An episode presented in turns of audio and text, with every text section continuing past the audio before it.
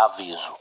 Apesar de tratarmos sobre uma obra infanto-juvenil, o podcast Estação 93 Quartos contém conteúdo adulto e, portanto, não é recomendável para crianças ou para pessoas sensíveis a esse tipo de conteúdo. Aproveitem a transmissão.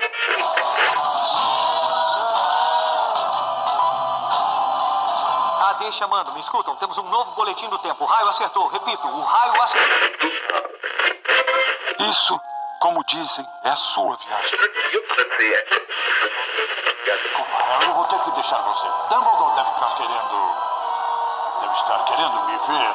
Bom, é, seu trem sai em 10 minutos. A sua passagem. Você poderia embarcar em um trem. E pra onde me levaria? Em frente.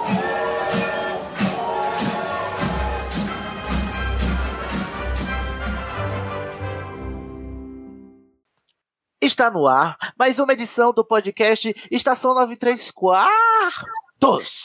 Ê, Uhul! Gente, que isso? Maravilha. Nossa, trilha sonora, adorei. Achei tendência. Quero mais. Reizinho russo. Olha aí, Pablo. Na próxima vez você canta também, tá? Pode deixar. Bem-vindos, ouvintes e ouvintas! A gente come- vai começar mais um episódio hoje, e hoje nós teremos um episódio muito, assim, palestrinha, se pudermos dizer assim, porque o nosso tema de hoje é magizoologia, e eu tive que treinar várias vezes essa palavra para não passar vergonha aqui, rosteando esse episódio de hoje. Né? E eh, se você não sabe quem eu sou, eu digo pra você quem eu sou. Eu sou da Corvinal, Sidney Andrade, e estou aqui com ela, que é a dona da pauta, é a nossa magizoóloga lá do Estação 93 Quartos do grupo, a Lorena Ferrari. Olá, olá, olá. Tudo Diz que bem? você perseverou e disse: Eu quero uma pauta biologicamente engajada, ecologicamente correta. É, eu estou aqui representando a classe dos magizoologistas, Newt Scamander. né? Então, estou aqui como uma boa lufana, assim como ele. Muito que O bem. povo das plantas e dos bichos, somos nós mesmos. Na sua vida alternativa, você faz o que, Lorena? Na minha vida alternativa, eu sou bióloga, sou professora de biologia, ciências. Ah, então por isso. tenho é mestrado em entomologia. Entomologia é a ciência das antas? Não, Cid, poderia, É né? É, é a ciência que estuda os insetos. Inceptos. Muito bem. Então, Vida de Inseto, o filme da Pixar, é, você deve Aham. gostar. Ai, Bastante, maravilhoso. Então, ó, já temos alguns cargos aqui no Estação 93 Quartos. A Lorena é a nossa magizoóloga. O Pablo de Assis, que está aqui comigo também, da Corvinal, Pablo. Olá. O Pablo também tem o seu cargo, que ele é o nosso psicocurandeiro, não é mesmo? Exatamente. Mas eu também Isso. vivo rodeado dos meus, meus animagos. Ah, é mesmo. que Você de vez em quando é aparecem por aí. environmental friendly, né, Pablo? É. Muito que bem. Outra pessoa que tem, são três pessoas até agora que tem cargos, que é o Jardel Maximiliano, que ele é o obliviador, né? Auror obliviador oficial do Estação. Se você ouvir os episódios todos, você vai saber. Então, se você quiser seu cargo aqui também, então faça parte, faça uma pauta da sua profissão, relacionando ela ao mundo bruxo, que a gente lhe dá um cargo, não é mesmo? A gente dá até a carteirinha com a carteira de trabalho bruxa assinada e tudo. Posso contar um caso rapidinho em relação a Conte. isso? Aham. Quando eu entrei na faculdade, em 2004, atrás do prédio do meu curso tinha umas estufas enormes, que era o pessoal da agronomia. E eu me achei entrando em Hogwarts, porque eu achei que eu ia estudar naquelas estufas, Ai, que como, a herbo... Aham, como a herbo... uma, é, uma aula de herbologia. Eu Aham. super me achava em Hogwarts andando pelo campus. Então, Que assim, legal. É. Plantando mandrágoras. Exato, transferindo mandrágoras de, de vaso. Aí é uma barra quando elas estão adolescentes, né? Elas- Sim. Também Cheia de está aqui com. Cheia de acne, né? Gritar assim, não ligando a mínima para o que você diz, né? Uhum. Também está aqui conosco ele que era novato, agora é veterano, Guilherme Mariano. Rimou. Olá, Amiga, tudo bem? Nem tentei. Tudo bom, Guilherme? Boa noite. Como aí que você está bem. agora que você não é mais novato? Eu estou muito feliz. O que mas achou do nosso episódio de faixa comentada? Foi bom pra Foi você? maravilhoso. Se Foi você muito ainda bom. não ouviu, ouvinte, vá ouvir, ouvinte. O Então vamos lá, agora que a qualidade. gente. Qualidades, exatamente. Melhor do que hoje do David Yates, com certeza, viu? Sem dúvida. Aham, Vamos lá que hoje nós teremos uma aula. Hoje eu vou ser aluno, Guilherme também. E hoje temos um novato que eu conheço por aí, mas talvez você não conheça, mas talvez você conheça ou não. Mas ele é ele, o Alex Tavares.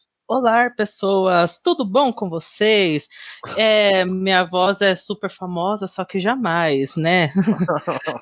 Vocês podem ter me visto num clipe da República Tcheca por Quê? dois segundos, mas eu acho que não, não devo ser famoso por isso. eu Ai, explico que isso daí mais tarde. Nossa, quero saber sua, sua relação com a Tcheca.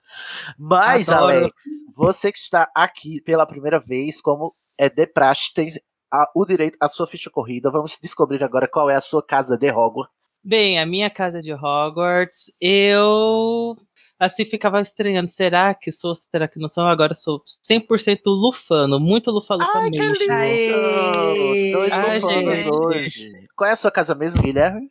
Eu sou da Corvinal. Ou melhor, eu Corvinal. estou a Corvinal. Ai, hoje só tem é, azul e amarelo. Tá lindo esse episódio hoje. Tem que ter mais Azul outra cor. amarelo. né? Se tiver uma Sonserina, pronto, já temos a bandeira do Brasil. Ixi, por isso. Ah, então Não vem estragar. Não vem estragar o episódio. Você sabe qual é a sua casa de Ilvermorny? Bem, boatos dizem que eu sou da Pugwid. Será que é assim que Ah, se pronuncia? Não, é Pockwood, que é a casa das Pocs. Muito É, bem. a minha casa também. Não sei o que Faz isso significa, mas falam que eu sou dessa casa. Já Um gostei. dia descobriremos. Já tá na agenda o episódio sobre o Vermorny. Eu prometo que esse dia chegará, tá? Tá na agenda lá da estação. Tem, esse tema. Uhum. E pra terminar, o seu patrono. Meu patrono é uma lontra. Tão bonitinho. Não, outra lontra, gente. Não acredito. Sério. Uhum. Hermione Granger, olha, esse patrono da Hermione tá muito fácil. Tô, não sei não, viu? Ai. Ah, Você gosta do seu patrono? Ah, eu gosto, acho fofinho. Né? Toda. Seria mais interessante se fosse uma ursa, mas, se, mas já é uma lontrinha, então eu tô feliz. Ah, você é mais peludinho, é. Ô, você Ah, é mais sou. gordinho. Sim. Se vocês não sabem, ouvintes, mas na, no jargão viado, da, da cultura viada, lontra é o urso magro. Né? Tem o urso, que é o gay gordo e peludo, e tem a lontra, que é o gay magro e peludo. Sim. Então, por isso que a Hermione é lontra, né? Porque ela é magra e peluda. Ah, na. Câmara Secreta ela foi peluda por alguns momentos. É mesmo. Algumas horas, né?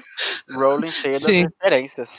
Nossa, Rowling muito LGBT friendly, né? Só que Só que nunca. Claramente. Vamos lá.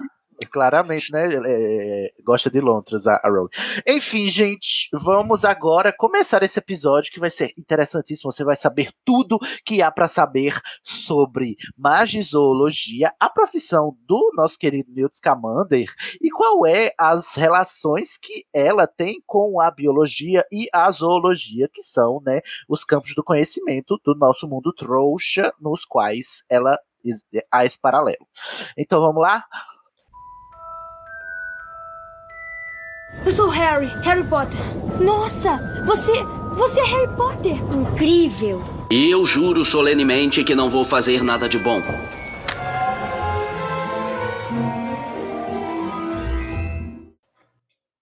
Olha só, Lorena, querida. Olá. Pois Você aqui é a, nota, a nossa Newt Scamander, é. Hum, né? Lorena Scamander aqui. Será que você é descendente de Tina e Newt? Não sei, acho que não, porque eu não sou ruiva, nem tenho olhos de. Como é? Salamandra. Salamandra. Ah, acho que não, mas assim, sou uma entusiasta. Lorena, pra Obrigada. mim você tem olhos de salamandra sim. É, é, Cid. Isso quer Por dizer o quê? que, Cid? Por quê? Eu gosto muito dela. Ah, que fofinho. Obrigada, Uhum. Cid. Vamos lá, Lorena, vamos começar aqui. Tem umas perguntas que eu vou fazer, porque eu estou leigo em biologia e zoologia. Uhum, à vontade. Eu acho que E aí você vai responder. também todo mundo que quiser perguntar também, viu? Fica à vontade Aham. aí. E se a gente não responder tudo, ouvintes, vai lá nos comentários e pergunta que a Lorena responde, tá? O que eu souber, eu respondo. Lorena responde, mas manda por e-mail que a Lorena não tem Facebook. Exato. Vamos lá. Quais são, o primeiro lugar, né? Quais são os critérios para classificar os seres vivos e, em consequência, os animais, né? Tipo assim, o que é que a biologia e a ciência usa para classificar os seres vivos? Isso a gente aprende na aula de biologia, não é mesmo? É, a gente aprende geralmente lá no ensino fundamental, né? E aí é interessante a gente ver a diferença da classificação real, que a gente vai chamar aqui, por exemplo, do mundo trouxa, em relação à classificação usada lá no Animais Fantásticos, no livro dos Animais Fantásticos, que é do mundo bruxo. Certo. Porque no mundo real, o- ah, os critérios para classificação biológica, eles são, primeiro, físicos, né? Eles vão olhar a, a fisiologia, a anatomia dos animais, e também o parentesco entre eles, né? Assim, falando um pouco da história da classificação de seres vivos, é, começou, como todo podcast de ciência fala, né? Lá na Grécia Antiga, e foi mesmo. Eu diria. Amo. Quem diria, não é? Se bem que há controvérsias aqui. Deixa... Desculpa, deixa eu Fala, interromper um pouquinho. Pode falar. Porque tinha classificações anteriores na China. Ah, sim, é. Bom, Só que as é classificações nossa... da China eram completamente nada a ver. É, e também porque a, a- nossa assim, ciência, né, é baseada. É porque assim, na China, todos os animais pertenciam ao imperador. Então Ah. toda a classificação dos animais na China dependiam do imperador. E Nossa, que se ele legal. gostasse ou não. E, e E mudava de imperador e mudava, mudava de critério. classificação. É. Ah, então eu já ia dizer, olha, a gente tá pagamento do- da história ocidental, da história oriental, mas não, né? Tá- tem Porém, não. apagar, né? É, não, é porque também a nossa ciência é muito baseada, né? Assim, a ciência ocidental, a ciência que a gente tem como hoje, ah, ela é muito baseada na, na Grécia, nos estudos gregos. Então, a gente coloca o Aristóteles como o primeiro pensador que classificou os seres vivos, né? Mas existe sim, viu, outros, outros é, estudiosos orientais que são muito importantes para a biologia e a gente não leva em consideração. Mas, enfim, não, não sei se entra aqui no, no- Vamos, no episódio, vamos mas focar, existe. né? É, existe. Que fica É. anotado aí, mas a gente vai focar hoje no que aprende na escola, que eu É. acho que a Rowling não foi tão fundo. É, pois então. Então, o Aristóteles, né, há 300 anos antes de Cristo, ele já classificava, mas aí ele classificava, por exemplo, ele foi o primeiro a classificar em reino animal, reino vegetal, reino mineral. Não existe reino mineral, né, hoje em dia, Não mas existe. Não. Sério? a- apesar Nossa, sim, eu, desde eu também aprendi na escola. Eu também aprendi na escola, viu? Quando eu era bem pequenininha, reino mineral, mas isso não existe tá. mais. Minerais deixa- não formam reino. Tô passado. Deixa eu só dar uma dica pra vocês. Ah, Boa parte do que a gente aprende na escola já tá atualizado há uns 100 anos. Sim, sim, meu sim. Deus. Sim. E, E a gente do que ainda o fazer pessoal tudo aprende de na novo. faculdade já tá atualizado também. Meu Sim. Deus. Sim, é, a ciência ela tá se atualizando todos os dias, o tempo todo, né? Então, Não, mas tipo assim, tá, eu concordo, e tem que ser assim, mas tipo assim, um reino caiu e ninguém me avisou, é isso? ele nunca Mas existiu. que não faz sentido É. reino mineral. Porque reino mineral não é ser vivo, gente. Isso, é isso mesmo. Ah, tá. Sal. Isso. Para é vivo. Aristóteles, há controvérsia. Para Aristóteles, Pra naquela Época, a gente sim. tinha toda uma questão diferente, né? Do que, que era vida, do que, que era alma. E aí a alma está presente em tudo. Você podia até dizer que Aristóteles era meio que um, um panteísta, onde, é, um animista panteísta, ou seja, tudo é alma, tudo tem. tá? Só que tem gradações diferentes. Essa gradação dos reinos tem, ela, ele tem a ver com a complexidade da, da alma. Ah. É, existia um princípio, né? Aristóteles acreditava que existia um princípio que gerava vida e que todos os seres tinham esse princípio. Então, por isso que ele classificava, inclusive, o reino mineral, né? Certo. Mas ele dividiu, ele já, ele conseguiu catalogar uma série de animais é, na época dele, cerca de 500 animais, o que é muito, pensando que ele vivia né, na Grécia e não tinha tanto acesso à, à diversidade de outros lugares, mas ele conseguiu catalogar esses 500 animais. Já consegui, foi o primeiro que dividiu, por exemplo, aves e mamíferos, e ele já considerava a baleia um mamífero, o morcego um mamífero que se a gente for ver hoje, né, é uma- é uma coisa bem interessante, porque muitos hoje, muitas pessoas hoje em dia não têm essa percepção, por mais que tenham feito ciências na escola, biologia na escola, ainda confundem isso, né? Tem gente que fez ciência na escola acho que a Terra é plana. Exatamente, aí, ó. Gente. Então, Olha- que- o que é achar que a, a baleia não é mamífero, né? Né? A primeira dúvida, pra você Ah. me tirar, por favor. O tubarão, ele é mamífero ou é peixe? É um peixe. Tubarão é um peixe. Mas peraí, baleia não, não. eu posso, eu posso complicar ainda um pouquinho mais, porque tecnicamente Pode, peixe tem osso, tubarão não tem osso. É, na verdade ele tem, só que o osso dele não é, Não é cartilagem? E É aí, por ser cartilagem, é. cartilagem, ele Sim. não é um. um- um- Ele, ele é um clado vertebrado. diferente. Sim, é vertebrado, mas é um clado diferente dos peixes. Não, ele não é um Tipo clado tubarão e raia? peixes. É porque peixe, peixe não é um clado evolutivamente correto, se a gente for olhar, porque Hum. É, entra todos os outros verte... entrariam todos os outros vertebrados em peixe, mas a gente entra na evolução. Está lá no Aristóteles. Ah, Tá mas, é, eu tô, eu já tô passando aqui. dois mil anos quase. Já estamos no tubarão aqui, se é peixe ou não, gente. Eu tô, eu tô lá, eu, eu ainda tô arrasado que tem um reino mineral. Mas... Mas o tubarão é um peixe, se a gente considerar assim, peixe dentro dessa classificação que não é evolutivamente ah, mais coerente, ele é um peixe sim, né? Tá. Apesar do, do esqueleto dele ser de cartilagem. Mas aí depois passou muitos anos, né? Assim, 1500 anos mais ou menos, quando o próximo naturalista famoso na biologia, que é o Linneu, que não é o Linneu da Grande Família. Ai. Ah, sabia que você ia fazer essa piada. Professora de biologia é foda, já sabe tudo, todas as piadas, né? Já sei tudo que o aluno vai falar, né? Já me antecipo. Nossa, eu sou tão previsível quanto aluno de ensino médio. Tá ótimo. Droga. Pois é. Então, foi o Linneu Não, é. lá em 1700 e pouquinho. Linneu Que- era grego também? Não, não, ele era, se eu não me engano, holandês. Eu Holandês. não tenho certeza, mas eu acho Aqui que ele na era pasta holandês. de Suécia. Suécia? É, não. Ah, ok. É, por ali. Médico sueco. É, ele foi, ele classificou, né, ele, ele inventou um sistema de classificação e ele foi o primeiro que, por exemplo, deu nome científico para os animais, para as plantas, né, para os seres vivos. É, e ele a- assumiu o latim como língua. Por que o latim? Porque o latim na época era a língua da ciência. A língua que os cientistas usavam para fazer divulgação, para escrever seus livros, era o latim. E é, é bom que seja o latim, porque o latim é considerado uma língua morta, né? Que é uma língua que não se atualiza, que a gramática dela não se atualiza. Então, as regras lá de trás, desde a época do Linneu, para você se é, escrever os nomes científicos, são as mesmas até hoje. Uhum. Né? Então, é bom isso. É bom que seja uma língua que não, não tem atualizações. É, e aí o Linneu, ele... Só um minuto, Lorena. Tem Ah. alguém respirando no microfone. Se, sou se eu? não tiver. Não, não é você que você tá falando, é alguém que tá calado. Ok. Ô, gente, o microfone que na não altura do seja eu. queixo. Na altura acho do que não queixo. sou eu, porque eu tô mutando meu microfone. não- Eu vou colocar na altura do meu zóio. Se Não, ainda não, consegue. No zóio, não, que não vai sair sua não voz. Coloca na linha do, do seu queixo. Tá bem, me ouvem? Sim, ótimo. Sim, sim, tá muito bom. Sim, Pode. escuto claro e forte. Que é isso, gente? Sonic Ah, sim, é o 2000. Sonic 2000. Adoro.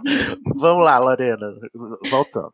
Voltando, então, ele, o Linneu ele lançou uma, um livro, né, chamado Sistema Na- Nature, é, em latim mesmo o nome, se chama Sistema Natural, se fosse em português. É, e aí nesse, nesse livro ele, ele é, estipulava uma forma, né, ele determinava uma forma de se classificar os seres vivos. E aí ele classificava de acordo com a sua, a sua morfologia, a sua fisiologia, e os animais mais parecidos, aqueles que conseguiam reproduzir entre si, ele chamou eh, que era uma, uma única espécie, a- várias espécies formavam um gênero, vários gêneros. Não sei se vocês lembram lá do cursinho na escola, né? Do famoso reficofage. Reino, Uhum. filo, classe, ordem, família, gênero e espécie. Então, Oh. espécies semelhantes formam um gênero, gêneros semelhantes formam uma família, famílias semelhantes formam a ordem, ordens semelhantes uma classe, classes semelhantes um filo e filos semelhantes um reino. E aí o Linneu, lembrando que na época do Linneu não tinha microscópio muito desenvolvido, né? Então não se conheciam muitos micro-organismos ainda. Então ele não classificava tanto os micro-organismos ou incluía o que se conhecia entre animais e vegetais. né? Basicamente ele dividia os seres vivos em animais e vegetais. Os fungos Certo. eram considerados vegetais, Não, e aí ele classificava assim: se o organismo fosse parado, parado e tivesse parede vegetal na sua célula, ele era considerado um vegetal. Né? Então aí entrava o fungo, algumas bactérias também. E se o organismo se mexia e ia atrás do alimento, ele era considerado um animal. Então aí já tem uma classificação que a gente consegue compreender melhor, né? Assim, parecida um pouco com o que a gente tem hoje em dia. E aí Só que na época. Pode falar. Daí depois descobriram que os fungos eles não produzem o próprio alimento, como as plantas fazem, Isso. e vão atrás dos alimentos. E aí deu bug na cabeça dos, dos biólogos, eles tiveram que inventar novas, novas É, classificações. uma classificação, porque na verdade o, o fungo ele tem umas características semelhantes dos vegetais. Ele tem parede vegetal, por exemplo, ele tem umas características. cara- desculpa, parede celular, tô falando parede vegetal, ó. Parede celular. E ele tem essas características semelhantes aos vegetais, ele é paradinho, ele fica fixo, mas ele não faz fotossíntese. Ele precisa absorver o alimento dele da, da, da natureza. Então, criou um ele reino é só para os fungos. Sim, e hoje eles têm um Ah. reino só para eles. Ah, então caiu o reino mineral, mas subiu o reino fungo. Exato. Olha, na É a verdade. guerra não- dos tronos da, da natureza. E, olha, nós já, a gente, já já a gente vai chegar nisso aí, porque chega o Darwin, um pouco depois. Polêmico, Darwin. Polemicão hoje, né? Na escola Ah. tá meio difícil de falar de Darwin, porque exatamente. Algumas pessoas acham que a gente tem que ensinar que Deus criou tudo e tudo ficou assim mesmo, né? Porque o Darwin, ele falava que não, que as espécies evoluem. Você né? achou que a gente ia contestar a, a religião só no episódio de mito do herói, né? Achou errado. Achou errado, pois é. Então, aqui, né? A ciência já diz que não existe isso de fixismo, que era como os, os religiosos, até hoje, alguns, né?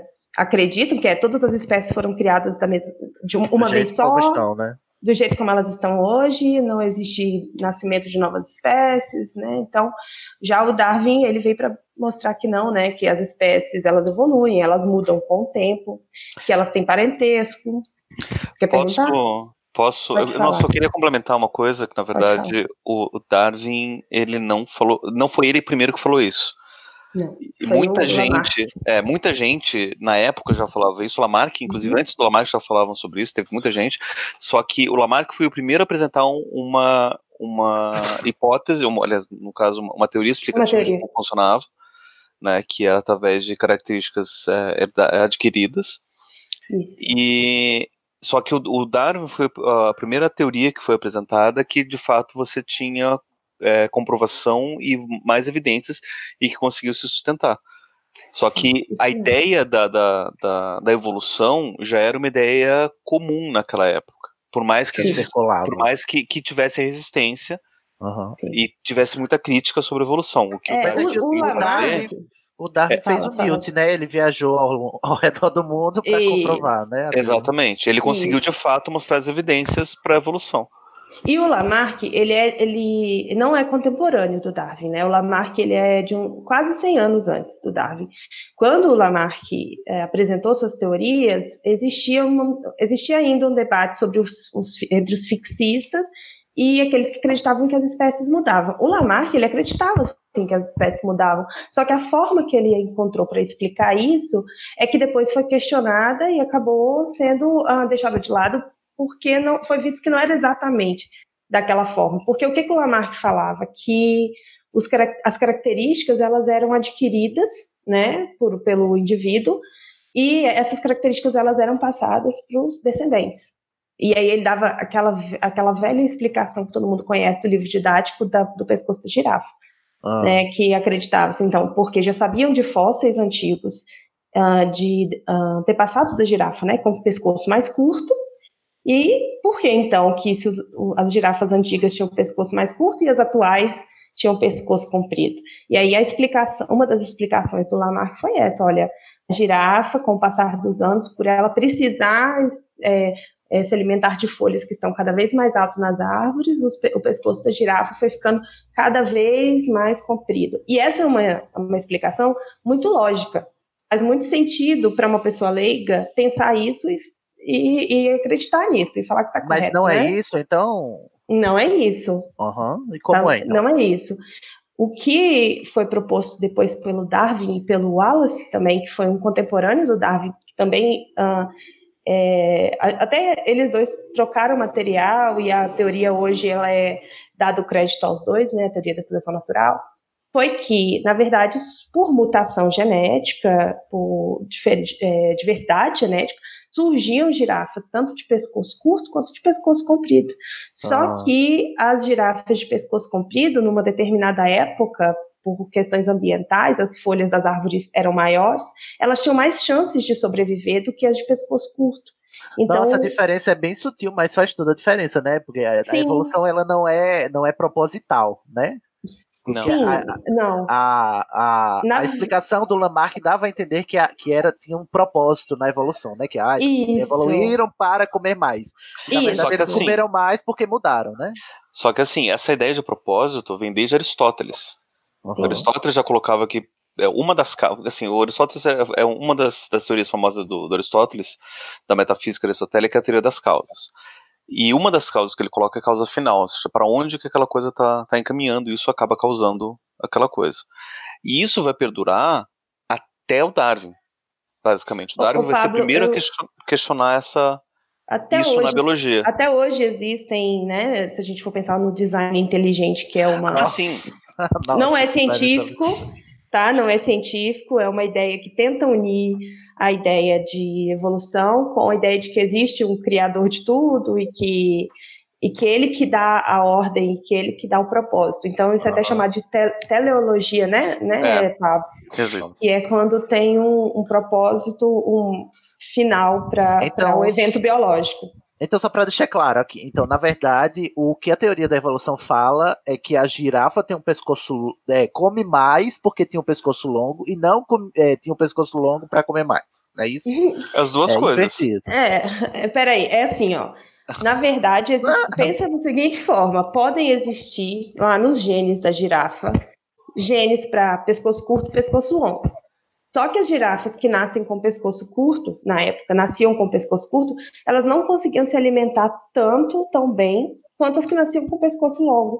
Então, para conseguir passar seus genes para frente, elas tinham que chegar na idade reprodutiva, tinham que se alimentar, né? E passar os genes para frente. E aí quem conseguia? Só as de pescoço longo, as de pescoço curto não conseguiam. E por que que isso acontece? Por causa da- das mutações gênicas, né? Uma, Nossa. uma, é, uma estrutura ou uma característica que hoje pode ser neutra, amanhã, se o, se o ambiente mudar, ela pode te ajudar a se adaptar àquele ambiente ou te prejudicar. Eu O dou sempre Darwin- esse exemplo. Você quer falar? Pode falar, tá? É, não, aqui eu ia dar um exemplo do Darwin, desculpa, é que o, na época dele, inclusive, estava acontecendo a Revolução Industrial. E ele conseguiu visualizar isso que a Lorena está descrevendo né, ao vivo.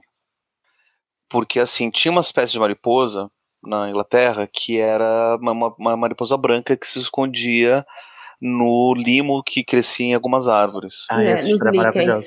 É. né? E só que algumas variações dessa mesma mariposa nasciam escuras. Só que eram bem, era um- uma população era bem menor. Você tinha muito mais população de mariposas brancas do que as Justamente mariposas porque a pretas. escura, a escura fazia contraste na É, árvore e era mais e a- fácil de ser predada. Exatamente. Então a branca era mais fácil de sobreviver do que a escura. Né? A clara é mais fácil de sobreviver do que a escura. E aí com a- Privilégio branco. É, só que com Caramba, a vai mudar. industrialização, com a industrialização, muito da fumaça acabou indo para esses mesmos lugares onde essas mariposas viviam e as árvores começaram a ficar mais escuras, deixando em evidência justamente as Gente. mariposas brancas e escondendo virou. as mariposas escuras. Então você teve uma inversão de sobrevivência. Passou a E sobreviver agora muito tem mais, mais escura. as mariposas escuras do que as brancas. É, esse, é um- esse também é um, um exemplo bem clássico. Um que eu uso com meus aluninhos do fundamental é o seguinte: eu sempre falo com eles, imagina que um de nós aqui tem o gene para correr muito, muito, para correr muito rápido. Mas a gente não precisa usar esse, né, essa característica, então não, vai- não faz diferença aqui.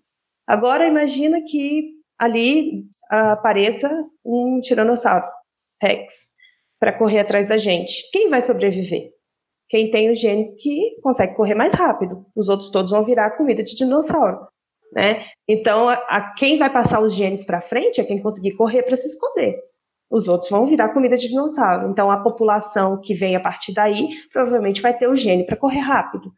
né? Então, isso é a, é a teoria da seleção natural, que foi o Darwin, né, que que Uhum. sistematizou, né? E Sistema- que a gente- é, então quer dizer que o Darwin, na verdade, é o Newt Scamander. Será que ele estava sendo manipulado por algum cientista muito poderoso que não podia duelar com outro cientista mais poderoso ainda? Ai, meu Deus. Reza a lenda Ai, não que sei. sim.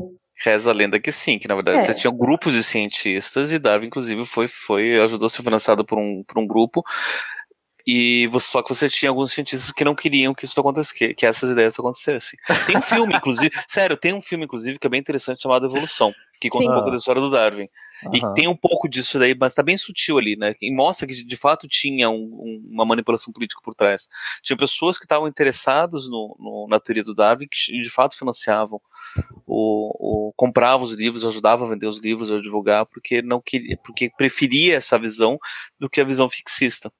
É, gente, a gente tem que lembrar também que o Darwin, sendo inglês, lá tem a questão da igreja anglicana na época, né, que era a igre- igreja oficial, igreja oficial do Estado, e o cristianismo, de um modo geral, demorou muito a aceitar que as espécies eram todas parentes, porque isso é uma das consequências da teoria do Darwin, é dizer que todos nós somos descendentes de um único né, ancestral. Lá atrás, nós todos Uhum. tivemos um único ancestral. E era, era complicado para a comunidade cristã aceitar que o ser humano não era especial, criado à parte, imagem e semelhança de Deus, da costela, Ah. nananã, aquela história toda bíblica. É, então, é, até hoje, infelizmente, 2019, a resistência que a teoria da evolução, que muitos usam a palavra teoria para desmerecer, como se teoria fosse uma coisa que ainda não é provada, eu tenho que explicar isso para os meus alunos todo Vamos explicar ano. aqui, vamos explicar aqui, Lorena, que ó, pra- é, é, o que é que significa cada termo? Teoria, hipótese e Lei. E lei, exatamente. Para os nossos ouvintes leigos aqui, basicamente, quando a gente está dizendo que é uma teoria, a gente está querendo dizer que é um negócio que não tem mais confirmação? Tá, então vamos lá. Vou começar pela hipótese, que é a primeira, né? Certo. Quando você tem uma, você vai fazer um, um teste científico, você já tem uma ideia ou você imagina, espera o resultado, né? Daquele teste, daquele experimento. Esse resultado que você espera é a sua hipótese, né? Aquele, aquela afirmação de ah, isso vai acontecer por esse motivo ou não vai acontecer por esse motivo. Essa hipótese, ela precisa ser testada. Então, no método científico, primeiro a gente estabelece as hipóteses do que a gente acredita ou, ou espera que vá ou não acontecer. Estabelece as hipóteses, depois a gente testa cada uma dessas hipóteses. E a hipótese, ela pode ser ah, comprovada ou refutada, né? Eu Certo. posso ter uma hipótese de que aquilo vai acontecer e aquilo não acontecer. E aí eu vou refutar a minha hipótese, ok? Ok? E as pessoas usam a palavra teoria como sinônimo de hipótese. De hipótese, exatamente. Certo, como se fosse uma essa- coisa.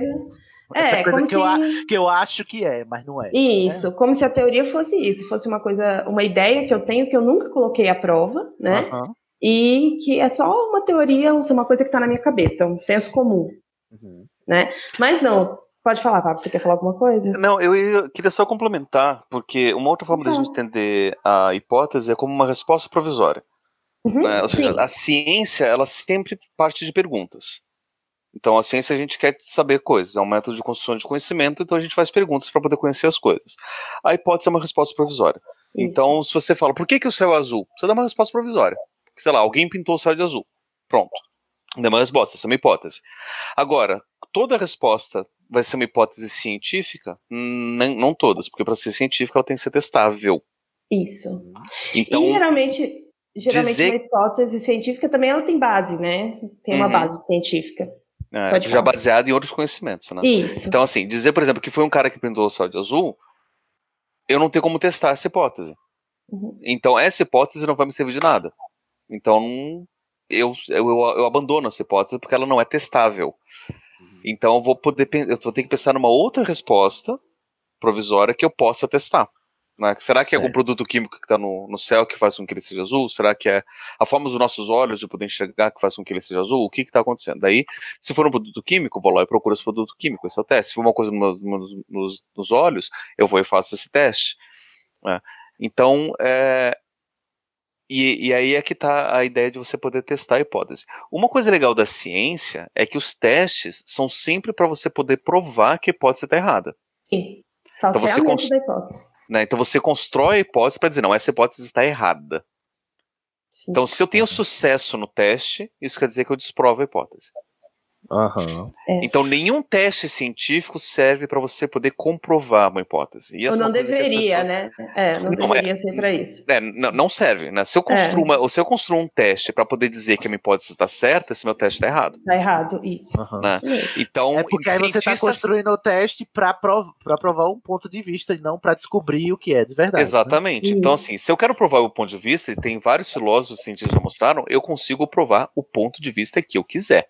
Sim, isso chama retórica, né? né, eu construo o meu teste para que dê o resultado que eu quero para poder dizer que eu estou certo. Nossa, olha, eu assisti o, o documentário Behind the Curve, que tá na Netflix, que Uhum, é Atrás da curva, né? Que é o pessoal que acredita Os na Terra plana. terraplanistas. terraplanistas. E aí, o, o documentário é muito interessante, eu até recomendo, porque é justamente isso. Ele tá mostrando o, por que, que esse pessoal acredita nisso e eles vão fazer um teste. E eles, eles vão fazer o teste justamente partindo dessa premissa errada. Ó, a gente vai usar esse laser aqui para provar para vocês que a Terra é plana. Aí Uhum. chega lá, o, o, é, o- o documentário tá filmando eles fazendo o teste e o teste não dá certo, entre aspas, né? Ou seja, Uhum. o teste, eles esperavam que provasse, que desse um resultado que provasse que a Terra não tem curvatura. Só que o teste não dá o resultado que eles querem, e eles ficam todos desconcertados e ficam achando que tá alguma coisa errada no Tem que eles usam. teste. Aí tem que fazer Tem que outro fazer teste. É Esse lindo, teste é aqui lindo. tá- é, exato. Aí é assim, tipo assim, então, a ciência, ela. Eu adoro uma, Pablo- uma frase que eu acho que eu ouvi no, no podcast do Pablo, no arroba. No, Papo cético. no papo cético, que é a- as hipóteses, a ciência ela é feita. Ah, não, não foi você, Pablo, perdão. Uma frase que é o Altair, né, lá do, Naru, do podcast Naruhodo. Naruhodo, que ele fala que a ciência ela não serve para provar que a gente está certo, ela serve, serve para a gente descobrir o quão errado a gente está e para a gente errar menos, não para a gente acertar mais. Uhum. Ótimo. Ah. Ótima definição. Mas enfim, Mas a aí, gente tá na voltando, hipótese. né? É. Então, depois que você faz o, o teste científico, né, passando aí pela, pela comprovação ou refutação da sua hipótese, aí você vai criar um- uma forma de explicar o fato. Né? Você vai ah, criar, aí sim você vai criar uma teoria. Depois que as hipóteses são testadas ou provadas como corretas ou erradas, aí você vai olhar para aquilo ali e vai criar uma explicação para aquele fato a partir da- dos resultados dos seus experimentos. Então, a partir que vem a teoria. Você só pode criar uma teoria depois que você observou e comprovou um determinado fenômeno, se tiver evidências daquele fenômeno. Então, você não tem como usar a teoria co- como se ela fosse uma coisa sem comprovação. Pelo contrário, ela só surge, ela só nasce depois que tem a comprovação né, do, do fenômeno. Ah, E geralmente uma teoria ela vai ser consequência de uma hipótese que já foi testada tantas vezes que você Isso. não tem como fazer diferente. E muita gente vai tentar é, refutar sua teoria, porque a ciência é isso. Né? A ciência é o tempo todo alguém tentando refutar as teorias também, que já existem, não, não apenas tentando criar coisas novas, mas buscando novas explicações. Né? Às vezes. E, e a teoria do Darwin, por exemplo, ela foi bastante. ela primeiro foi bastante embasada, justamente pelo que você falou, Cid, porque ele fe- passou 20 anos viajando, é, é, viajando, não, ele passou 3 anos viajando. Ele passou 20 anos escrevendo a- a- o livro dele, que é a Origem das Espécies, né? Passou praticamente 20 anos escrevendo esse livro, pensando, né, toda aquela teoria a partir dos dados que ele tinha coletado, ah, tudo que ele tinha visto ao redor do mundo e as explicações. Lembrando que o Darwin ele também era um ele criava pombos, ele era um criador de pombos, então ele já fazia seleção natural com os animais dele, né? E aí ele também usou isso para poder pensar a ideia da seleção. Ele fazia seleção artificial com os pombos e tentou pensar na seleção natural a partir disso também. Então não foi uma coisa que nasceu da cabeça dele, ele propôs e não foi testado ou não foi observado, porque a evolução ela é um fato. A teoria ela serve para explicar esse fato. Né? A gente não considera a evolução uma teoria, a evolução é um fato. Então, na verdade, é errado a gente falar teoria da evolução. Sim, O que é a- a- o certo é você falar da teoria da seleção natural. sim. Que é a teoria do Darwin. E depois do Darwin já apareceram outras, inclusive. Né? Uhum. A dele é, é é a base para tudo que veio depois. Né? E a lei, né, Cid, você tinha perguntado também? Uhum. Bom, a Sim. questão, peraí, a questão inteira, então, no fim das contas é, não é porque é uma teoria que ela é qualquer coisa. Uma teoria científica Não. é um resultado de vários testes. Ou seja, você falar que é uma teoria significa dizer que aque- aquilo que contém na teoria, né, que está contido dentro da teoria, já foi testada várias vezes. Sim. Então não Exato. é uma Isso. coisa que está na cabeça de quem está dizendo que é uma Não. teoria, não. São, é, uma, é uma. A teoria explica os fatos, né? Explica os fatos. A Pronto. partir dos testes que foram feitos Exato. depois das hipóteses formuladas. E a lei? Isso mesmo. A lei ela explica um fenômeno específico. Geralmente a lei é matemática, né? Você vai usar a lei com fórmulas, fórmulas da física. Então ela explica um fenômeno específico. Então ela é mais restrita do que uma teoria. Então Aham. quando a gente ouve falar muito da lei da gravidade, por exemplo, a lei da gravidade ela é provada por uma fórmula matemática, né? Uma fórmula da física. Mas a teoria, se a gente fosse pensar, a teoria da gravidade é uma coisa muito maior, que explica muito mais fenômenos. Mais ou menos, né? Porque a gente ainda não sabe direito o que é a gravidade. É, É, uma coisa bem então, engraçada, porque é a gente igual- fala. A gente, o- quem critica a teoria da evolução, por exemplo, fala, ah, mas é só uma teoria, não pensa que a teoria da gravidade também é uma teoria, e a gente não faz a mínima ideia, do, a gente não faz a mínima ideia do que que é a gravidade propriamente dita, como é que funciona, para que que serve, de onde é que vem. E a gente trata com a lei da gravidade, olha só, a lei da gravidade é mais importante, e, e não. E o próprio Einstein já mostrou que a lei da gravidade do Newton é uma lei que tem seus limites, que não funciona para todos os casos. Aham. né? Então é, é uma coisa bem, bem complicada, né? E com relação à lei, só para complementar também, a lei geralmente ela é, é uma coisa mais específica que tem com um objetivo de, de criar previsão. né? Então, além de eu explicar, eu poder prever alguma coisa, daí eu utilizo um padrão de previsibilidade, que é, que é a É. ideia da lei. Na biologia tem um cara que criou uma lei, que é o, o cara lá das, das, das ervilhas, O Mendel. o Mendel, isso. Ele vai criar uma lei que vai ajudar a prever como é que se dá a questão genética da, da, da- da, é, hereditariedade. Hereditariedade, sim. O Mendel Olha tem aí. duas leis. É. Mas aí a ideia de previsibilidade. O que, que vai acontecer? Hoje em dia a gente não tem criado mais leis. Né? Não porque não existam coisas para serem descobertas, ou né, daí você tem uma crítica, por exemplo, ah, porque antigamente existia muito mais lei da ciência, no século XX, XXI, a gente não tem mais tanta lei sendo, sendo descoberta, porque já descobriu tudo. Não, não é isso. É porque a ciência hoje em dia já parte do pressuposto que mesmo aquilo que a gente antes considerava lei, ou seja, funciona sempre assim, então a gente pode usar essa fórmula para poder prever tudo o que vai acontecer daqui para frente. Hoje em dia a gente sabe que não é bem assim. Aham. Né? Então essas leis elas estão estão sendo abandonadas enquanto leis e, e a gente está simplesmente tratando só como hipótese e teoria. né? Então a Entendi. ciência hoje em dia está abrindo mão de poder pensar em cima de leis imutáveis. O que implica Ah, numa uma própria que eu transformação queria falar né? era da, da parte do dessa parte de hereditariedade que tem a ver com a com, por exemplo, do ser humano ter apenas cinco dedos nas mãos e não seis, como alguns casos, né? Ou estou sendo bem enganado? Não, eu só queria entender melhor a sua pergunta. A- é, você acredita Não, é por causa que tem essa. Porque, pelo que. Assim, posso estar bem enganado, porque né, sou matemático e não biólogo aqui. E pelo que eu me lembro, falasse que é da parte do ser humano ter cinco dedos, ou foi- é questão de, da parte genética, é correto? É, falando por- bobagem? Não, não, não é que você está falando bobagem. Eu só não, eu não sei se eu entendi a pergunta, mas eu vou tentar falar mais ou menos. Porque, na verdade, Não, sem problema. é porque como nós todos temos ancestrais em comum, né? Assim, se a gente for extrapolar bastante, nós originamos todos de um único ser, né? O que vai mudar ao longo do tempo é como que as nossas características foram sendo selecionadas, né? A partir do ambiente. Então, Uhum. ah, a gente tem seres com mais terminações, assim, na- no, no esqueleto do que o ser humano na história evolutiva, temos, né? Mas para a nossa espécie, geralmente os mamíferos, todos de um modo geral, né? A, não ser as adaptações como o cavalo, a vaca, que aí é uma coisa posterior, é uma característica derivada, possuem cinco dedos. Mas isso é uma característica, sim, determinada geneticamente, como as nossas características, de um modo geral, são determinadas geneticamente em relação também ao ambiente. Lumos Maxima. Lumos Maxima. Vamos voltar aqui. É, nós estamos lá longe. né? Estamos longe, é.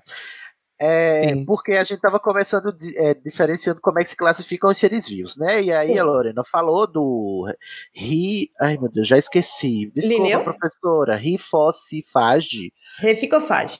reficofage, né? Que é o reino, filo, Classe, enfim, né, ordem, classe, ordem e espécie. Tá? Os, os animais são divididos nessas classes, né? São, são. E de Até acordo com as hoje. suas até hoje, de acordo com as suas características é, físicas, né, morfológicas e, e- e fisiológicas, né, ou seja, o formato, né, E, E- pela evolução também, pelo parentesco pela evolução. evolutivo. E também alguns pela classificação genética, inclusive, né, tem uns que, que também são, são separados a, a partir de, de testes genéticos também, não é Sim. isso? Uhum. No mundo da Rowling não é bem assim, não é mesmo? Então aí já vai é que- começar uma grande diferença. Nossa, A forma de imagina. classificar, a forma de classificar os organismos, a- a- eh, seres mágicos, não mágicos, no universo da, da Rowling é completamente diferente, né? São três classificações.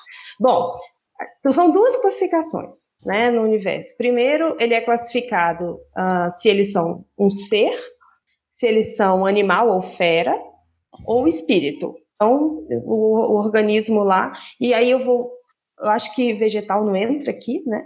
Se a gente for pensar. Tem que só- tem, é, exato. Eu não Mas também- sei, porque tem uns, uns organismos que a gente não dá para dizer se são. É que a disciplina é outra, né? Herbologia é outra área. É outra Pois é, então. então, né? Porque você pensa numa mandrágora, ela é o quê, né? Ela é apenas uma planta? Ela é o quê, na verdade? Não sei. Aham. Mas se aí pensa ela na- pode ser. no lutador também, né? Pois é. Pois será é, pois é. Então, aquele tronquilho também, ele é o quê? Não sei, né? Enfim. O, É, o Newton caracterizou ele como um animal, né? Já, Tá no já livro o- dos animais. Pois Exatamente. é. E aí é que ela diz que o ser, ele é qualquer criatura que tem inteligência suficiente para compreender as leis da comunidade mágica e suportar Ou seja, parte da no-. Quem Ah. voltou no Grindelwald já não se classifica aí, né? então, né?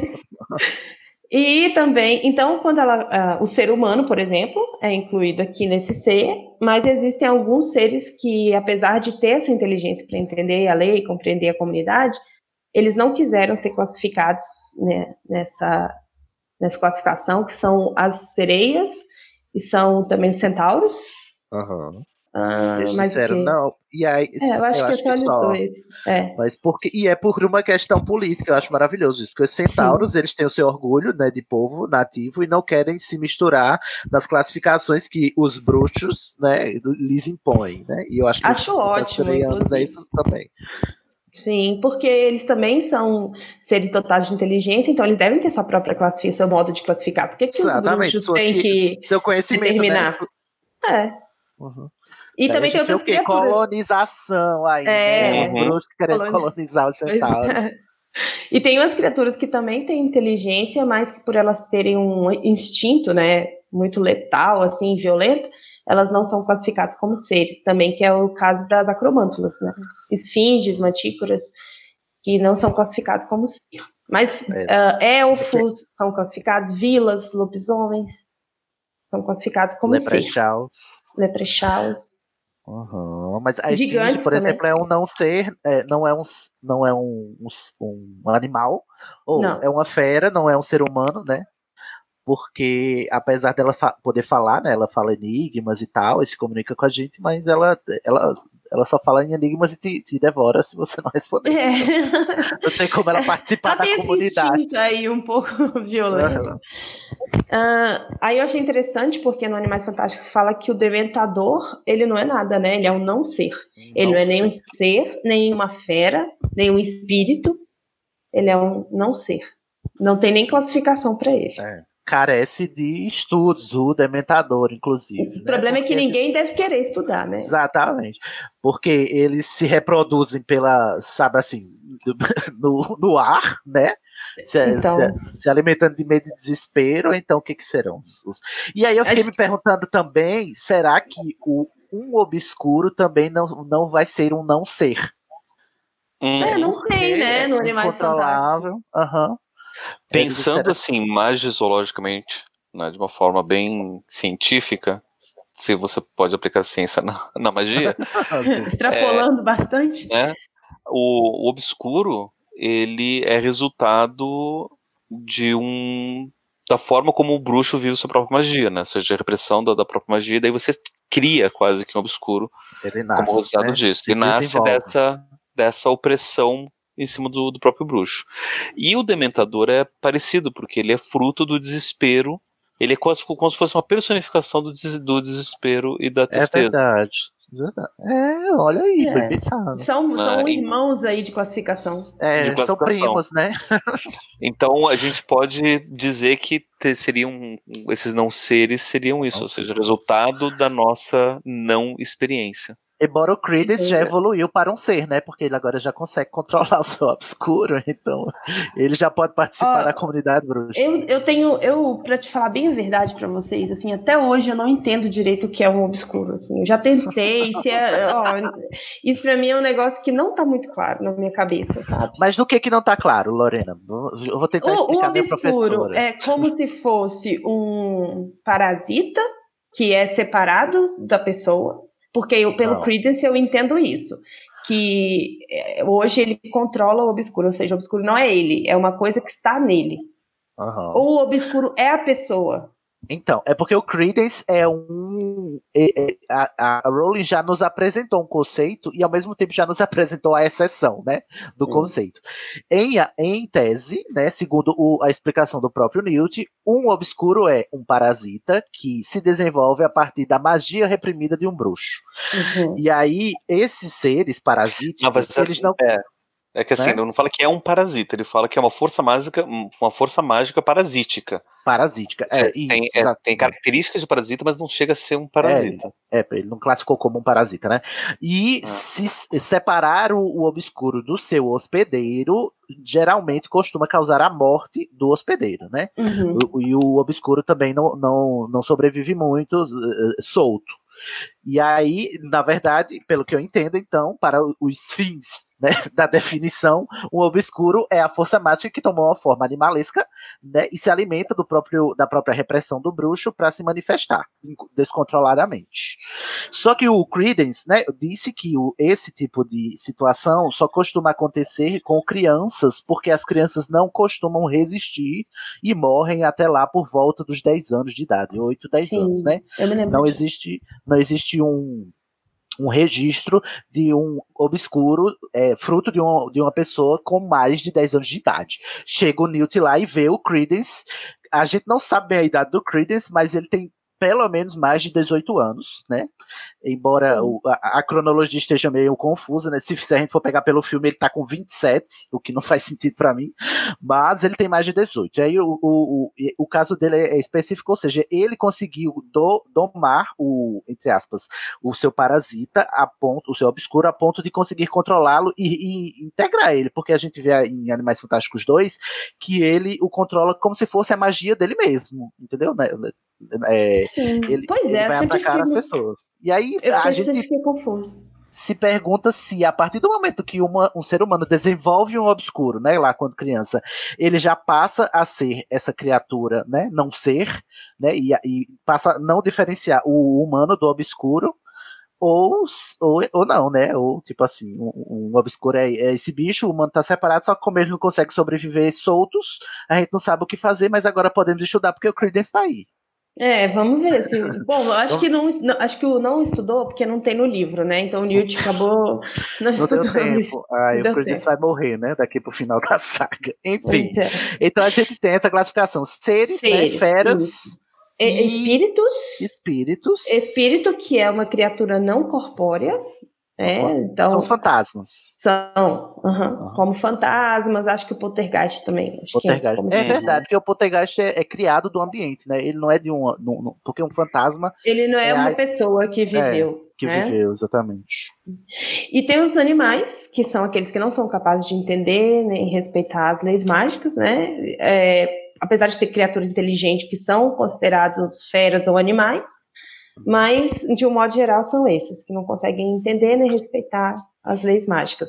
Certo. E aí tem vários, vários exemplos. Bom, essa é uma classificação. Aham. A outra classificação é a classificação de periculosidade. Então, Hum. e- o Ministério ele classifica dessas duas formas, né? O primeiro o, divide os, todos os seres em três classes e dentro dessas classes sua periculosidade. Apesar de que eu acho que a periculosidade só entra para animais e Só feras. dos animais e feras, é. Eu não sei, porque tem seres também que poderiam entrar, né? Qual? Vampiro, Ah, sim, Humano. meu filho. lobisomem, Humanos. humano, ser humano. Eu acho que o ser humano entra na maior índice de per- periculosidade. é inclusive. Segundo o Newt, ele é isso mesmo. O Newt tem a fala em Animais Fantásticos e Onde Habitam, que né, eles estão correndo, o Newt vai correr, eles, o que foi que aconteceu? Ele, ah, ele chegou, ah, apareceu a, a espécie mais. Qual é a palavra, É. gente? É. Vicious. Qual é a tradução de vicious? Mas Acho Mais vil, mais maligna do mundo. Aí eram os seres humanos. Ele, É dos fala seres humanos. É, ele então, tem esse rancor com os seres humanos. Pois é. Não, não, não, não culpo, não. Não culpa. Já tá, É. tá certo, Newt. E Para aí, essa saber. classificação pode ser tedioso, que é aquele, né? Tedioso. Eu acho muito engraçada essa classificação. São os gente. A primeira vez que eu né? li, eu ri. É, xizinho, um xizinho é Então, tedioso. Dois xizinhos é inofensivo, ou pode ser domesticado. Três xizinhos é bruxo competente, pode enfrentar. Quatro é perigoso, ou exige conhecimento especializado, ou tem que ser um bruxo perito. E o cinco, mata bruxo, impossível treinar ou domesticar, exceto o Hagrid, né, que o, a crômula gosta. entra aí. É, e o Hagrid, Hagrid. Ele, ele tem um prazer em tentar domar esses bruxos, esses seres Ai, cinco xizinhos. Me ajuda. E aí, segunda categoria da Rowling, todos os seres, animais, espíritos, né, tem que preencher essas categorias aí, né? Que ela di- dividiu. Então aí é diferente da zoologia. A mais zoologia. Temos é exemplos, temos exemplos assim de cada uma das, das categorias. Um X aí, qual é- quais são os animais que a gente conhece que são de, um, de, um, de tediosos? Um é X. deixar quem tem aí, quem tá com o livro aí na mão. Ah, é, Eu o Alex tá com o tenho- livro. O Alex tá com o livro na Eu mão. aqui. Eu vi um que é com um X. Deixa eu só ver aqui. Peraí. Tem corta o verme deixa- cego. Olha, achei o quê? Capacitista, né? Verme tedioso. Ia Lê falar do tolete. Do tolete, que é tipo, parece um cogumelo com uns tentáculos. Descreve. segundo a definição do próprio Newt, o tolete tem É origem na tolete, por Escandinávia. favor, respeita a tradução. Pra mim, é tolete, tolete. né? Tolete é um cocôzinho. É, encontrar.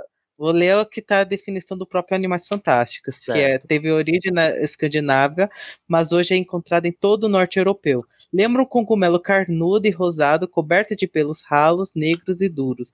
Procriador prodi- prodigioso, ele cobre um jardim de tamanho médio em questão de dias. O tolete lança tentáculos vigorosos na terra em lugar de raízes à procura de seu alimento preferido, as minhocas. Por Olha, sua é um vez, fungo. ele é um fungo, tanto que tem um formato de cogumelo. não é, não, um fungo, porque ele fica minhoca. É um fungo mágico, tá? Um fungo mágico. Lembra, ele lembra Ok. um cogumelo. Não, é um animal que lembra o cogumelo. E é interessante isso, porque nem todos os seres que a Rowling criou dá pra gente classificar na, na zoologia, né? Na zoologia, trouxa. Ô, Eu quero a definição do verme cega aí, agora eu tô afrontado. Lê pra mim, Vou ler. É, o Flubworm, que é verme cego, vive Olha, é o Wyler que foi capacitista, não foi a Rowling. É, né? Não, ele tá escrito assim, ó. Flubworm, e aí entre parênteses, verme cego. Desse, desse jeito. Ele Olha ali, vive em valas úmidas, animal de cor castanha, que chega a atingir 25 centímetros de comprimento e ele se mexe muito pouco. Suas duas extremidades são indistinguíveis uma da outra e ambas produzem um muco que é, por vezes, usado para engrossar poções. O alimento preferido do verme cego é a alface, embora ele coma praticamente qualquer vegetal. Uma lesma, uma lesminha. Praticamente uma lesma, é. Lesma tá em qual. Em qual Lesma é um molusco. molusco? É um animal Lesma invertebrado. É uma iguaria. Agora eu quero um 2x agora. Vamos um de cada. O, o Ah, Alex eu- me dá um 2x. Eu tenho um aqui. O Alex Tem? lê ele pra mim, o agoureiro. Agoureiro é dois X. Ah, ele é tão é- legal. O agoreiro é legal, mas a, a- Ó, o agoreiro é 2x, ou seja, quase inofensivo. E a. E quem, né? A. Delphi escolheu ele pra ser o, o avatar Muito da sua and roll, maldade, muito rock né, and na peça. Ai, meu Deus, pelo amor de Deus, Delphi, me ajuda. Vai ler o Agoreiro aí, por favor, Alex. Tá bem, algoreiro. O algoreiro é nativo da Grã-Bretanha e da Irlanda. Opa, peraí. Da é, eu vou repetir, desculpa. O algoreiro é nativo da Grã-Bretanha e da Irlanda, embora por vezes seja encontrado em outros países do norte europeu. Pássaro magro de aspecto tristonho que lembra um abutre pequeno e mal nutrido. O algoreiro é preto esverdeado, é extremamente tímido, faz ninhos em moitas espinhosas, come grandes insetos e fadas, voa, só voa sob chuva pesada e no restante do tempo fica escondido em seu ninho em feitio de lágrima. O algoreiro tem um canto baixo e soluçante característico, que antigamente se acreditava anunciar a morte. Os bruxos evitavam os ninhos de algoreiro com medo de ouvir esse som de partir o coração, e acredita-se que mais de um bruxo sofreu um ataque cardíaco ao passar por uma moita e ouvir Ah, o lamento de um pronto. algoreiro escondido. São os Com bruxos frouxos. tempo, porém, pesqui- com o tempo, porém, pesquisas pacientes revelaram que esse pássaro simplesmente anunciação, anuncia a aproximação da chuva. Desde então, ele entrou na moda como barômetro caseiro. Embora haja que acha que é difícil aturar o seu lamento contínuo durante os meses de inverno. As Olha penas do isso. agoreiro não servem para fazer canetas porque repelem a tinta. Nossa, Ou seja, agora ele é muito a- gótico. ele só, pre- É, ele só serve para fazer previsão do tempo, chuva. basicamente. Ah, mas aí tem é uma um coisa fofo. interessante. Eu posso falar uma coisa interessante? Porque Fale. provavelmente esse, esse animal ele foi inspirado num animal que realmente existe, né? Ah. Que é a coruja das torres, ou, né? que é- tem tanto aqui no Novo Mundo, que a gente chama as Américas, quanto na Europa. E a gente tem, inclusive, no Brasil. E aqui no Brasil a gente chama ela de suindara ou rasga-mortalha. Ah, Principalmente já ouvi falar da rasga Pois é, principalmente no norte e nordeste, ela é muito comum, porque existe uma lenda, né, um folclore no Brasil também, de que quando ela pia é porque alguém vai morrer. Porque o pio dela parece um pano rasgado, um pano, por isso que ela chama rasga sendo mortal. rasgado. É, então é, é muito parecida a lenda brasileira com essa que a J.K. criou aí pro Olha, agoreiro. JK, roubando folclore já desde 1991. um 3, Hum. 3x, Tem Guilherme, outro- pra nós. Peraí, deixa eu ler um de 2x, eu achei muito legal o nome dele. Ah. É o Bezerra Apaixonado. Ai, amo Ah, o é, Bezerra Bezerra apaixonado. Só não É gosto da tradução, mas eu amo. É, o Mooncalf, que é o bezerro apaixonado, é um animal extremamente tímido que sai da toca apenas em noites de lua cheia. Tem o corpo liso e, cla- e cinza claro, olhos redondos e salientes no cocuruto da cabeça e quatro perninhas finas que terminam em enormes pés chatos. O bezerro apaixonado executa complicadas danças, apoiado nas patas traseiras, em áreas ermas banhadas de luar. Acredita-se que sejam um prelúdio ao acasalamento, e muitas vezes seus movimentos deixam intricados desenhos geométricos nos campos de trigo, Olha. para a grande perplexidade dos trouxas. Olha só, já sabemos. Aqueles crop circles já sabemos por que, por que foram. Assistir ao bezerro apaixonado dançar ao luar é uma experiência fascinante e muitas vezes proveitosa, porque se o seu excremento prateado for recolhido antes do sol nascer e espalhado sobre canteiros de ervas mágicas e de flores, as plantas crescerão rapidamente e se tornarão muito resistentes. Os Ai, bezerros apaixonados são encontrados no mundo inteiro. Eu acho Ai, muito gente, Newt é falar que ver os bezerros apaixonados é fascinante. É fascinante. É muito Newt. E Gente, eu tava bezerro lendo apaixonado isso- é aquele enquanto eu- bichinho que aparece, o zoiudo, lá na mala do É Newt, muito Animais fofinho. Fantásticos e Onde Habitam. Tem ele. Enquanto eu tava lendo isso, falar de é muito bonito ver, só me veio na cabeça o Richard Rasmussen aqui. É o Newt. quê? da- O Richard Rasmussen, vocês não conhecem? Não, não conheço. O biólogo. ah, o biólogo Richard, do- sim, aquele barbudo. Sim, sim. É, o da Pororoca. Da- é verdade, ele é muito. Ele parece ser gente boa. Não sei se é, mas parece. 3x, eu só quero um de 3x. Eu queria só um de cada pra gente seguir a vida. Um de 3x. Tem o gira-gira. Gira gira é 3x? É 3x aqui, pelo Vamos menos lá. o que o escreveu. O Pelúcia é também 3x? Nossa. O Pelúcia pelúcia gente já 3x. Meu Deus, e a gente querendo um pelúcio em casa, né? É porque o pelúcio ele não é tão domesticável assim, né? Uhum. Não, e sem falar que ele fica procurando as coisas douradas se ele achar as fundações das, da, de, de, de metal, né? Né? Eu acho, inclusive, se eu fosse pensar, eu botaria ele 4x. Se fosse eu pra classificar, porque ele não é tão fácil de enfrentar, não. O Newt, a, a, a, a noção de perigo do Newt é um pouco diferente, né? Mas O o pelúcio a gente já viu é muito. 3x. Olha, nossa, um hipogrifo e um pelúcio na mesma categoria.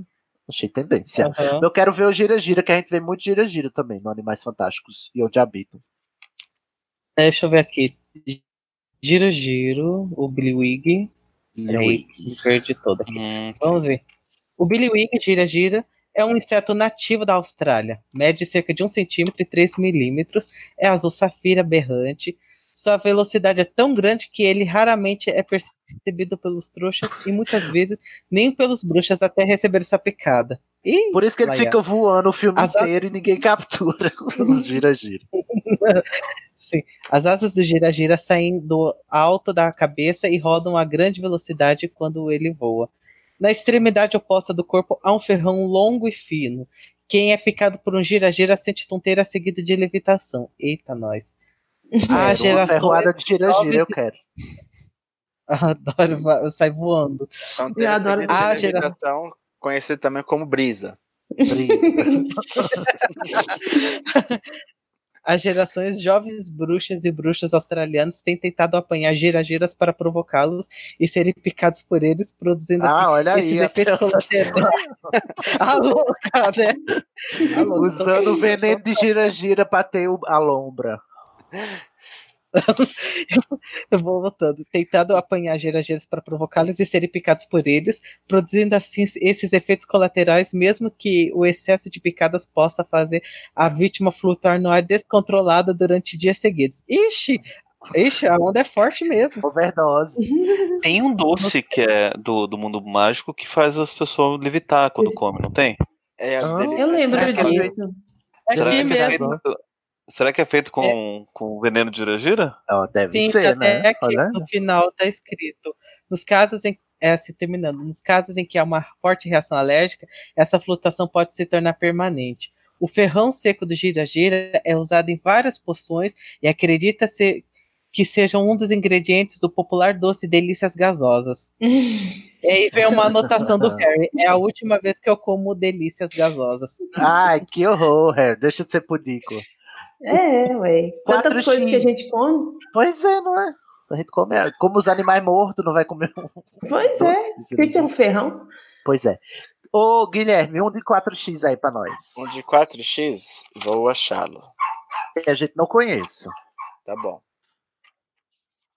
Ah, ia falar um que a gente conhece aqui. Qual é o 4x aí? Só menciona. É o que inspirou o Pomo, acho. O quê? Só deixa eu ver se ele é. Isso- ah, aquele, aquela ave que inspirou o Pomo de ouro.